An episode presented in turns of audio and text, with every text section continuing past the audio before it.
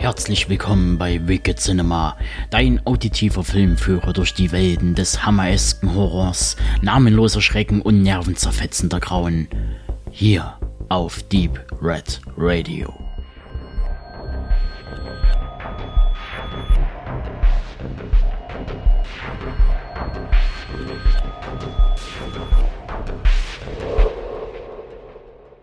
John Harrington, gespielt von Stephen Forsythe, der Tod zählt keine Dollar oder Pistoleros, ist ein Paranoiker und etwas verrückt. Das liegt zum einen daran, dass er Besitzer einer Boutique für Hochzeitsmoden ist und zum anderen verbringt er seine Zeit damit, die junge Kundschaft an deren großen Tag aus dem Leben zu befördern.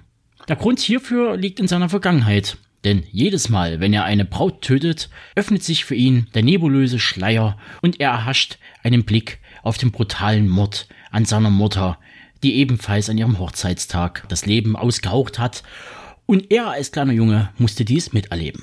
John entwickelt daraus resultierend eine Obsession und will herausfinden, wer hinter dem Mord an seiner Mutter steckte. Doch das ruft auch die Staatsmacht auf den Plan, die nun nach etlichen verschwundenen Models und Bräuten fahndet. Der Serienkiller als Antiheld ist ein beliebtes Motiv im Slasher-Film. Solange es Slasher-Filme gibt. Vom bahnbrechenden Peeping Tom über den einflussreichen Henry Portrait of a Serial Killer bis hin zum übertreten American Psycho. Kaltblütige Mörder waren schon immer ein verrückter Haufen an Typen, mit dem man weitestgehend sowohl Spaß als auch Furcht empfinden kann und soll. Im Jahr 1970 stellte der legendäre italienische Regisseur Mario Bava, The Twitch of a Death Nerve, Black Sunday und so weiter, der Welt seinen eigenen Psychokiller namens John Harrington in Hatchet for the Honeymoon vor. Geschrieben von Bava und Santiago Moncada, der Clan der Killer, bietet Hatchet eine clevere Kombination aus Psychokiller-Mysterium und übernatürlicher Geistergeschichte, die ihrer Zeit seltsam voraus ist. Gut 50 Jahre nach Erscheinen von Hatchet for the Honeymoon erschien Mary Herons Leinwandadaption von American Psycho. Von Patrick Batemans einleitenden Voice-Over-Kommentar über den Tanz mit dem Opfer und der anschließenden Tötung bis hin zum rapiaten Umswitchen vom fahrigen Monster zum scheinheiligen Bürger erster Güte findet man einiges aus Bavas Werk wieder.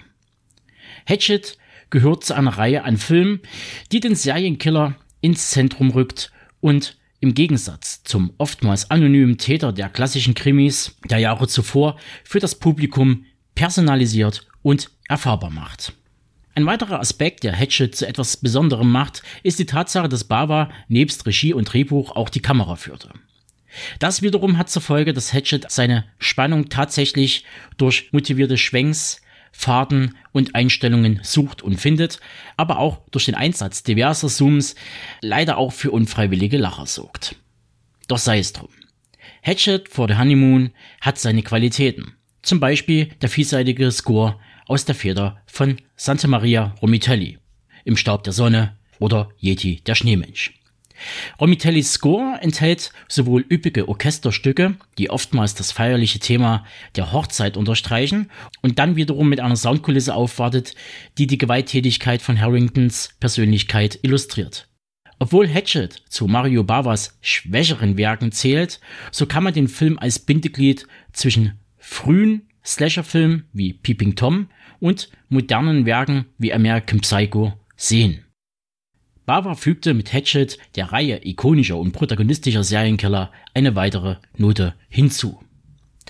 Und um diesen Film gemäß zu würdigen, erscheint Hatchet per Wicked Vision unter seinem alten deutschen Videotitel Red Wedding Night und kann mit einigen Extras aufwarten. Nebst einem tollen Bild in 16 zu 9 darf man hier auf die deutsche, englische und italienische Tonspur zurückgreifen oder man schaut sich den Film mit einem informativen Audiokommentar von Pelle Feich an. Des Weiteren kann man sich auf ein Vorwort zum Film als auch ein Interview mit Darstellerin Dagmar Lasanda freuen und anschließend das brandneue und exklusive Video-Feature My Dying Pride von und mit Professor Dr. Markus Stiegleger zu Gemüte führen. Hatchet gibt es sowohl als Jubiläumsedition als auch mit einem Alternativcover in einer Limited Edition. Beide Versionen sind natürlich ungekürzt erschienen. Also, wenn ihr die Lücken schließen wollt im Bavas Werk, dann greift auf jeden Fall zu. Aber er bedient halt wirklich eine spezielle Nische und das muss halt jedem klar sein. Ansonsten wünsche ich viel Spaß mit Hatchet for the Honeymoon.